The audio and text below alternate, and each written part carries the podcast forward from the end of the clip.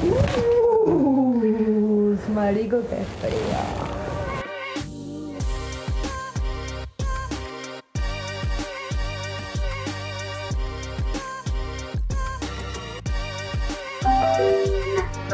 Tenemos tres amigos en Suecia, en el culo del mundo, lo más remoto del mundo.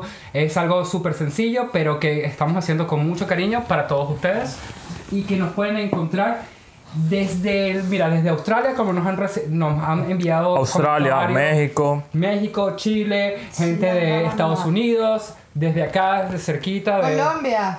de Colombia, Venezuela y bueno, súper agradecidos por todo ese cariño que, que hemos recibido y por las críticas también que, que sucede. Sí, y son críticas bonitas, son constructivas.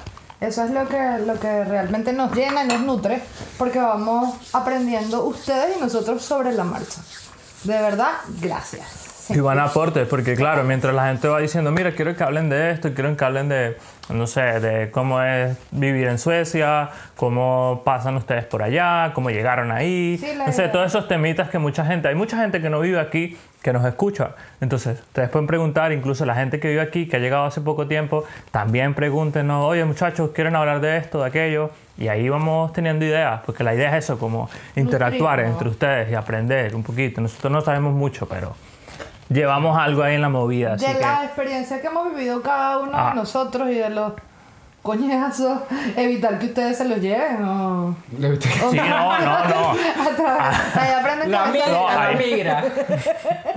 Hay muchas cosas que se pueden aprender. Que, Sí. Y no, y no solamente eso, también ustedes muchachos, gracias por hacer el esfuerzo, porque eh, eh, estamos haciendo un esfuerzo para encontrarnos, salir de nuestra rutina normalmente, que, que aunque estemos en la misma ciudad, mira, eh, Es complicado encontrarse, es complicadito. Los horarios, el- la nieve, el frío de hijo de, hijo de la grandísima... Desde hace 25 años no había un invierno tan frío. ¿En dónde? Aquí. ¿En serio? Pero cuan- cuando, yo vine el de- en el 2010, de hecho, recu- yo recuerdo que esas, ne- esas, esas nevadas eran de hasta un metro. Yo me acuerdo de esa nevada que fue la, la que hemos, mira, la mayor que hemos tenido en Suecia. Hasta ahorita. Porque hasta ahorita soy yo el que recoge la maldita nieve eh, afuera de la casa. Y es, es- mira, es, No, pero es mamón. Pero para mí mi primera vez, yo no llevo mucho tiempo aquí, yo llevo como unos 4 o 5 años. Y, y cuando yo llegué, a- nevaba un poquito, unos, dos días. Sí. Pero ahora es como nieve, nieve. Incluso este verano, yo creo que fue uno de los veranos más calurosos que hubo acá. No, el del 2018. No lo sé, pero uh, más sin 70 grados embargo, Para arriba, sí. más sin embargo yo dije, bueno, si fue caliente, lo más seguro es que el invierno no va a haber nada. Y fue lo contradictorio. so, hizo más, más frío, cayó más nieve. Es, Yo pensaba que ya lo habíamos súper- vencido. Ya uno estaba desacostumbrado, de verdad que no había. Cambio No, climático. no había. Incluso, había inviernos tan fuertes que uno relajado. Trump, cambio climático, baby. cuando tú, vas, cuando tú vas a buscar el carro en la mañana, a veces tú llegas al carro y es como, no ves un carajo, es tapado de nieve. Ay. Entonces, ok, tienes que sacar toda la nieve, Escrapa. después escrapar lo- lo- las ventanas. Eso- Pero bueno, como, ¿cómo se puede decir? Como lijar, ¿no? Pero no es lijar, es como Sí, sacar. eh, eh. sacar con una como con una palita así cuadradita tú le das al vidrio y vas sacando raspar eso vas raspando las ventanas después de eso tienes que llegar y ok prendes el carro que se caliente que se caliente los vidrios para que entonces se empiecen como a, a- Pero a líquido, bajar ¿verdad? Echarle alcohol.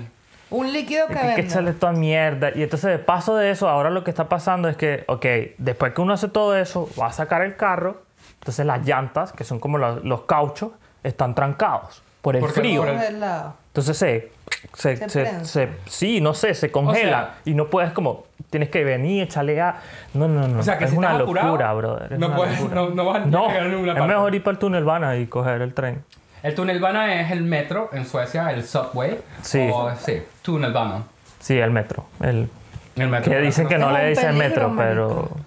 Es un peligro. Yo no puedo Una manejar, en- yo no locura. puedo manejar en, en hielo. O sea, yo he manejado en hielo y a mí me da pavor. Porque obviamente, eh, o sea, normalmente Se te colea el hay, carro. hay ciertos carros, por ejemplo, el último que yo manejaba, este, cuando tú frenabas, él no frenaba de inmediato, No. no, frenaba de golpe, sino que era, tenía un sistema de, para hielo donde él tenía que frenar muy poquito a poquito hasta llegar a un punto en donde el, el carro completamente se paraba. Claro. Entonces, para poder frenar, yo sabía que, por ejemplo, si estaba a 100 metros, tenía que empezar a frenar desde 50 antes.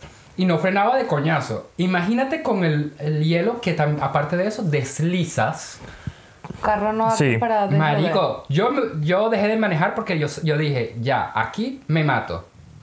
Sí, sí, sí, sí. O sea, no lo hice en. Venezuela, que, que, que manejaba como, no joda, como, Schumacher. como Schumacher y, Y y en yo- Maracaibo. Y obviamente tienes que también cambiar eh, los cauchos. Porque en, ver- en verano tienes un tipo de caucho y en invierno tienes que cambiar los cauchos. Súper Entonces barato. es como... Es una locura. Tener carro es, Es barato. es una complicadito. responsabilidad. Es más caro las responsabilidades que acarrea el carro que el mismo carro. El Sí. carro te vale como, no sé, consigues carros por 6 mil, 7 mil coronas. Es Sí. como... El Pero en Hay gente que lo regala porque no Ah, quieren carro. ¿Sabes qué es lo que Los seguros. También lo curioso que, a mí me, que me encantaba de Estocolmo es que tienes peajes dentro de Estocolmo. Ah, bueno, eso es cada, también. cier- cada, cada, cada cierto sector. Entonces, tú no vas a ver, no es que es un peaje como el que de Caracalaguaira, no. Es- eso sí, sí, no es un sí. peaje donde te sacan la manita y ay, dale, Sí, sí, no. pagas 2 mil Exacto. bolívares. Es una Ahí, cámara. Cada vez que tú vas entrando a cualquier parte, hay una cámara donde te toma fotos y una vez al mes te sale un, ¿cómo se llama? Una facturita de que no, tú estuviste aquí, aquí, Sí. aquí, aquí, acá, acá, acá, acá, acá. Son 400 euros.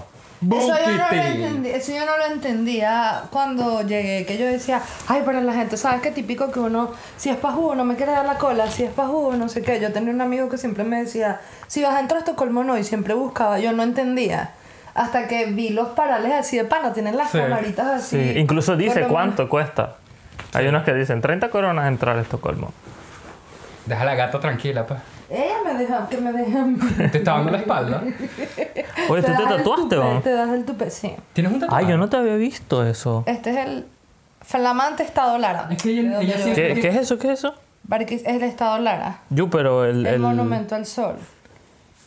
Ah. Yo soy Ah. autóctona, les Lo que digo. pasa es que ella siempre ¿Y tiene qué dice ahí? y Nietzsche, y- Nietzsche en Venezuela. Parece que dice Nietzsche en Venezuela. bullying, Ah, ok, ok, ok, ok, ok. Nietzsche Más en bien Venezuela. Venezuela. Dejen el bullying. Ustedes, por cierto, ¿cómo manejaron el bullying en, en Venezuela? Porque hablando de bullying acá en Suecia, el, o sea, el chalequeo, lo que nosotros llamamos simple chalequeo, acá es algo muy serio. Y estamos hablando de, de que puede llegar a consecuencias Cárcel. legales, a cárcel, a, a destruir vidas, a suicidio. O sea, es un tema, es un debate bastante grande. ¿Cómo ustedes lo manejaron allá? Yo creo que te acostumbras. O sea, vives con, Mira, qué seriedad. con eso. Sí, porque que por lo menos en mi caso, en mi casa me hacían bullying. O sea, era el primer sitio donde yo recibí el bullying que te prepara para la vida. O sea, si, te- si en tu casa te dan el primer coñazo, ya tú que esperas en... O sea, me vas a venir a insultar tú, pa' jugo, después que en mi casa se burlan de mí. Pero ya va, ¿tú, entendías, tú entendías que eso era lo que se llamaba bullying o chalequeo. No, esa No, la chalequeo, bueno, aquí, no es o sea, chalequeo. Porque aquí es una cosa muy seria. Estamos hablando de que tiene consecuencias legales, que tiene consecuencias muy feas. O sea, hay gente que se ha suicidado acá porque tú le dices feo, porque le dices gordita, porque le dices esto, porque le dices negro, porque hay esto. Ok, hay, hay, que hay, hay- que hay ciertas reglas de sociedad que no que si, la, si las hablas en Venezuela, por ejemplo, eh, Eres ridículo. es ridiculísimo. Pero eso no significa que está bien tampoco. No, pero es que no es que esté bien, sino que es como que tú, tú vas al colegio y está ya el- el- la estructura donde están los bullying, están los populares, están los chalequeadores, están... que es lo mismo. Pero siempre eso va a Pero, existir. pero, y- pero y también hay Eso niveles. Siempre, Siempre eso- Claro, hay eso a niveles también, es cierto. Obviamente que, que aquí, sobre, aquí se pasan de sensibles que caerían en lo que diríamos Venezuela es ridículo porque tú no, o sea, que yo llegara a mi casa, ni siquiera se me ocurría llegar a mi casa diciéndole a mi mamá que en la escuela me decían pelo de borrego. O sea, mi Pero, mamá me va a ¿qué te- decir, qué te "Eres decía a ti?" ridícula, muchacha. A mí me llamaban Dumbo, a mí me llamaban, eh, como mi, mi apellido es Subic, a mí me decían Subi, ah no, Subic Palmo, a mí me decían Subi Palmonte, me Ah, llamaron... subí pa'l monte. Exacto. Exacto. Me llamaron de todo. Los carajitos pueden ser crueles. Marico. Crueles. Ah, tú eras Sí. marico ya de marico de la escuela. No, en, ese- en aquel tiempo, o sea, yo llegué, lo que pasa es que yo no entendía que, cuál, era, cuál era la diferencia, o sea, yo nunca, a mí nadie me enseñó que el gay era esto o el, o el, o el heterosexual era esto, o sea, yo sí sabía que yo tenía como atracción para, para los chicos, pero no era que entendí, tenía el conocimiento o el, el entendimiento sobre el... Era tabú.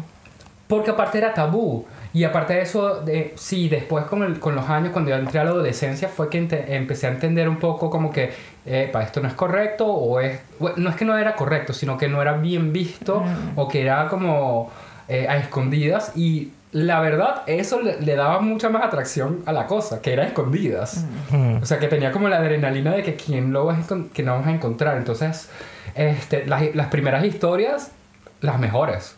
Yo creo. El esconderse Pero- era lo mejor del mundo. Daba Sí, pero, pero, pero, pero yendo así como al bullying, eh, yo siento que igual es, tú dices como no, pero es que aquí la gente es muy sensible. Y por una parte, sí, te puede- se puede decir que sí, se puede interpretar como que sí, pero también es que no están acostumbrados, ¿me entiendes? Pero- ah, pero- ah, por ejemplo, tú salías, eh, no sé, a mí, por ejemplo, a mí me gustaban las chaquetas y tenía primos que vivían en Estados Unidos o no sé. Sí, estilo así. Chubaca, y yo, tu Chubaca Junior. y yo viviendo en Maracay, ¿cuándo carajo me iba a poner una chaqueta? No podía, pero igual yo las quería lucir. Y entonces me ponía la chaqueta y entonces era como, ah, mira este huevón, este que se cree, que está en dónde. Y eran como... Y era, y era, y era, sí, había, hacían como 30 grados y yo con mi chaqueta o en la noche, 26 por ahí, igual, es como, marico. o sea, Mantecoso. Pero,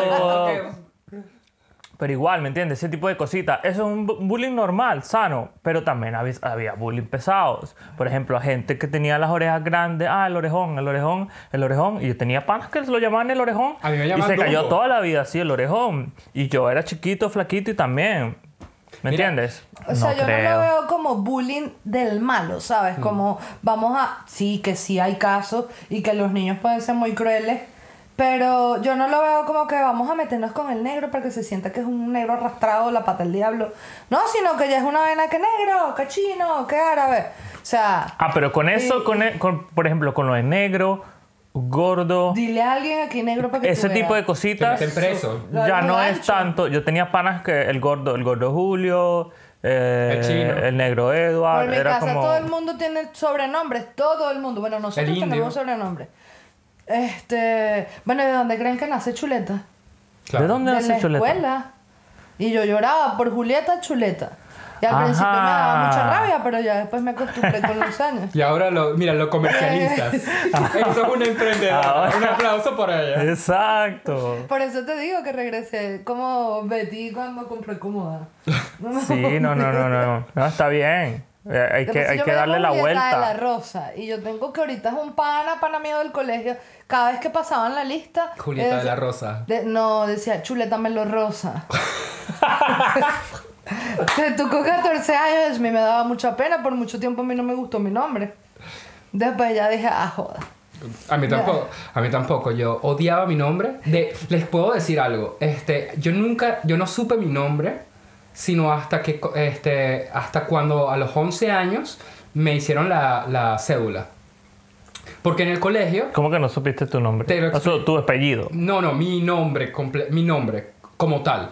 Cuando, cuando yo, este, hasta los 11 años, en, en el colegio, a mí me llamaban Subic.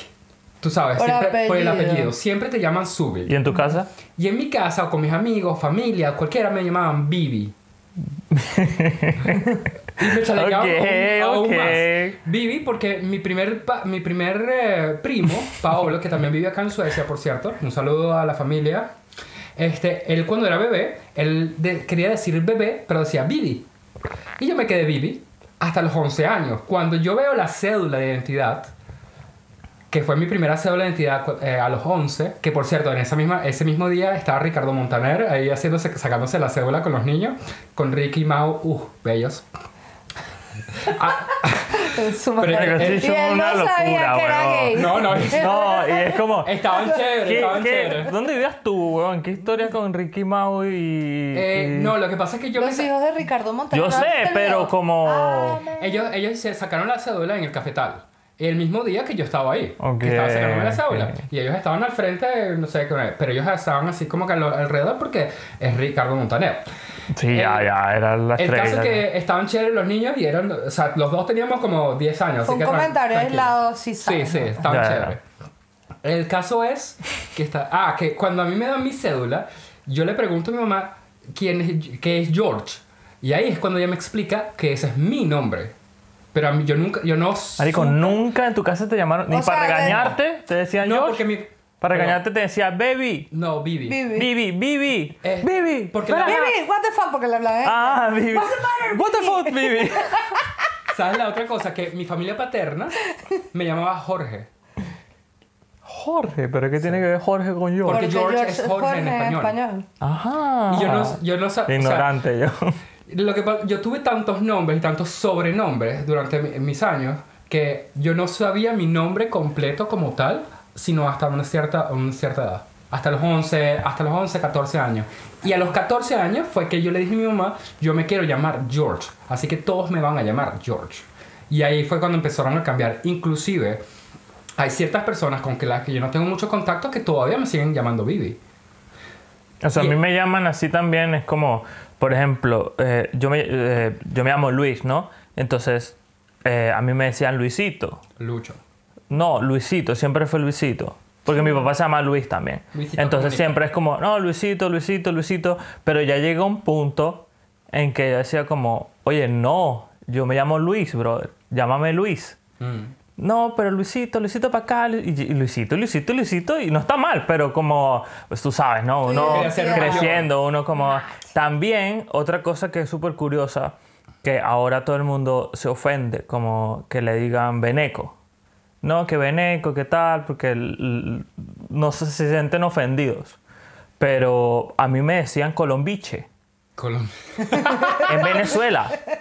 Porque mi papá, son, mi papá es colombiano, mi mamá sí es venezolana. Pero eh, a mí sé. siempre me decían colombiche. Claro. Oh, colombiche, eh, colombiche, colombiche. Yo, no, yo soy venezolano. Yo, No, no, no. ya, ya, no sé qué. Tú no decías Ah. así. No, no, no, yo soy venezolano. No, no, no, no, no, no. En ese entonces todavía no Piso, tenía. piso. Pero, pero piso, sí, es como. esos- ahora, y, y, y sí, siento que la gente también le tiene como otro tono cuando le dicen veneco y tal, y, y por todo esto que ha pasado la inmigración y todo. Pero, pero yo soy veneco, yo soy venezolano y colombiano, Sí. ¿me entiendes? Es como, yo no me siento ofendido que me digan veneco. Es como que a mí me digan marico. Ahorita yo no me siento ofendido. Pero es que no es lo mismo que te digan marico, ah, el marico es un este, a que te todavía. Oh, diga- marico, es que- a que te marico diga- ya es que para nosotros es otra que- locura. Yo pienso que es el, en el contexto y la forma Exacto, que te lo digan. exacto. Sí, uno opta por hacerse bullying a uno mismo, pero es porque También. ya te aceptas. Ya no es como para defenderte, sino porque da risa a veces cosas. Yo a veces la cago y digo, no, verdad, realmente. Y, y más ahora que hacemos stand-up comedy. Sí, O sea, te aprendes a, a verle el lado positivo a las cosas y a reírte. No quédate llorado porque me caí o porque. Es material más bien para Sí, ustedes. sí. como- Sí, es material que uno comercializa después en, en el escenario y, y de hecho el, el stand-up comedy es prácticamente un bullying hacia uno mismo o un bullying a las experiencias que uno ha vivido. Y Porque que, le, y que le pasa, a la gente le pasa, pero muchos no lo dicen por pena. Claro. por-. Digo yo, por lo menos cuando vi el primer video y que todo el mundo bien lo recibió bien y yo me vi en ese video, yo dije, Dios mío, necesito hacer algo con mi vida. Yo cuando salí de mi casa, te lo juro, cuando yo me vestí y me vi el pelo, yo me sentía Cher. Sentí, o sea, yo me sentía, yo me sentía ¿Pero la diva, la mal, potra, la caballota, hasta que vi el video. ¿Pero por Parezco qué? como un cuadro de botero con el pelo de por Hagrid. favor. Te lo- así me sentí yo, estoy diciendo como yo me sentí. O sea, en el espejo de mi casa, yo me maquillo y yo digo, mi arma, esta soy yo. Y salgo, dije, voy a optar por salir y vestirme en el. en Pero el estabas bien, estabas bien, yo no vi nada malo. Yo tampoco. Tan bello. Eres tú que ves algo malo. Pero- es que uno se da muy, muy duro contra uno. Pero ¿cómo es la autovaloración de cada uno de, de nosotros? Por ejemplo, somos tres diferentes perspectivas, de- tres diferentes culturas. Culturas cuando me refiero a diferentes eh, zonas de, Claro, claro, de, de sí, Venezuela sí, y sí, tienen sí. sus diferentes, Sí, sí, total, diferentes total. cosas. O sea, yo realmente no sé cómo lo viviría en, en, en, en Barquisimeto o en Aragua. No sé si es igual, pero es bastante parecido. Pero como, por ejemplo, como te decía, con las chaquetas o con la ropa. Había mucha gente también que como, oye, pero ¿por qué tú te viste? Marico, tenía el cabello naranja, weón. ¿Cómo mierda tú tienes el cabello naranja? Pero es como, yo siempre he tenido como, ¿sabes que no me importa un carajo? No, tenía trenza, eh, me hacía cualquier... Lo... Quizás por eso también estoy medio calvo, porque me hacía cualquier locura en mi cabello, ¿me entiendes? Y de- la ropa también, a mí siempre me ha encantado como vestirme, ahora ya soy como un poco más serio, pero siempre me ponía como ropa loca y me vale huevo lo que digan, no me, no me interesa. Pero ya después como... Bueno, de, sí, después como te dicen esto, te dicen eso, pero dime una cosa y yo te digo tres más. Y ya. Es que pasas a, a cumplir los estándares de los demás. Sí, entrar pero no está bien eso. Medianamente estereotipo, que es lo malo en, en Venezuela, por ejemplo. Mm. O sea, en Venezuela te tratan que no pasa aquí. O no es. Sí, yo creo que sí pasa, pero no es tan notorio. Mm. No es tan. Pero en Venezuela te, te- o sea, en Venezuela te escanean. Sí, sí. sí. Hasta el sol Sí. de hoy. Sí, Tú sí, llegas sí. a Venezuela y o sea, la gente Pero aquí también lo hacen. Aquí, por ejemplo, el- claro, con los adultos, cuando entras a un, nuevo, a un nuevo grupo, aquí ellos te como que te escanean y dependiendo de cómo hables, como esto, o sea, aquí realmente no hay un bullying directo, pero un poco más discreto. Y dependiendo de muchas otras cosas. O sea, es más clasismo que. Es más Es clasismo. más clasismo que bullying. Y, y racismo inclusive, porque este, solamente porque eres, eres eh, extranjero o porque eres de, de otro color. Claro, aquí el racismo y el clasismo y cualquier otra categoría Sí existe. Yo siento que pero igual lo hay, igual lo hay, solo No, que la gente no lo dice. lo hay. La gente no lo dice y no lo demuestra. pero porque está penalizado también. Por eso, y porque saben, como, y por algo le dirán hasta el sueco. Porque como no incluso cuando tú estás haciendo, cuando tú estás en un trabajo sueco y estás haciendo el trabajo mal, y tú y, y- y ellos saben que tú lo estás haciendo mal, no te dicen, oye, no hagas esto porque lo estás haciendo mal, tienes que hacerlo así así. No Se todos, no todos. Hay mucha gente que sí y son directas, pero hay algunos que no te dicen un carajo. Y después, entonces te ponen la queja y mira, es que lo hizo mal por esto, por esto y por esto y por esto. Sí, eso sí me arrecha. Pero, marico, si yo no... Si me lo dijiste, si me lo habrás dicho, yo fuera corregido en el momento. Pero... No sé. Eso a mí Eh, me arrecha. El, el que no sean frontales. Ellos dicen que evitan los conflictos. Que no, que no, pero ¿qué conflicto No, si pues me- mejor o sea, hablar si- claro. Exacto, o sea, es, o sea, tienes que ir para que la jefa, para que la jefa venga Exacto, y me diga a es mí un en protocolo. una piete mota a que me el campanita, en una piete mota para que me digan este y ni siquiera te lo dicen directamente, vitícara, ¿sabes? Y uno se siente que uno sabe que fue uno el que la cagó. Uno se siente Mm. Exacto. como no me lo pudiste, te Aquí- pudiste haber evitado le- este circo. Aquí te, como que le tienen miedo a herirte, pero a la, a la vez te hieren de... eh, Y te hacen arrechar, a mí me hacen arrechar. A mí también. O sea, hay muchísimas cosas que... que te puedo decir. Y se hacen los... los a ver, a ver, una sueca donde yo trabajo. Sabes que yo tengo mi espíritu muy... O sea, a mí me, me desespera el que esto esté aquí. Ahorita lo estamos utilizando, ¿no? Pero tomo una taza de café allá, una taza de café allá, una taza de café allá. Eso a mí me desespera. ¿En serio? Entonces me ves recogiendo, No, recogiendo, limpiando. Mm. Bueno, Y cuando quieras puedes venir acá de, de- entre las 12 y las... Eso es un chiste normal. Ella me hizo ese chiste un día. Entonces, o sea, ya se sientan a ver, yo no bebo café. Ellas se sientan a beber café cada 40 minutos, cada, así. Un café, una... Chao, un Lite pause. un- sí, lite pause. Y yo me ves a mí quitando unas telarañas por allá. Ahorita me siento, me siento y hago otra verga, pero no, no, no me pongo a ver, o sea, yo trataba de hacer algo extra. Y entonces la primera vez ya hizo ese chiste. Ay, yo buri no sé dónde, me dijo, no sé qué vegan. Yo vivo Y yo, acá. "Ah". A la tercera vez me encontró también limpio sacando unas parrillas, unas cosas a una cocina y me volvió a decir lo mismo. Sí, la- las parrillas del horno. Como cuatro veces me lo dijo y yo dije, esta tipa ya no es un chiste, ¿sabes? Claro. Me estás- dicho como dice mi papá. me estás diciendo... Chiste repetido, chiste aburrido. No, yo le digo, nej, yo är inte städerska, le dije. Men jag har en kompis som har en firma, om du vill. Ok. Y ella se le puso la cara roja, roja, roja, roja. Y me dijo, no, perdón, me malentendiste quizá. Porque esa es otra. Ellos te tiran y Ah, después ah. te dicen, Ay, ¿cómo Sí, mi, sí, sí, mi sí. fisto- mi Festur me estaba diciendo, o sea, Yo skoja latina bara, y- yo bara. Skoja bara. Pero si fuese uno. Mira, ya, ya, ya yo estoy casi ebrio, te lo juro.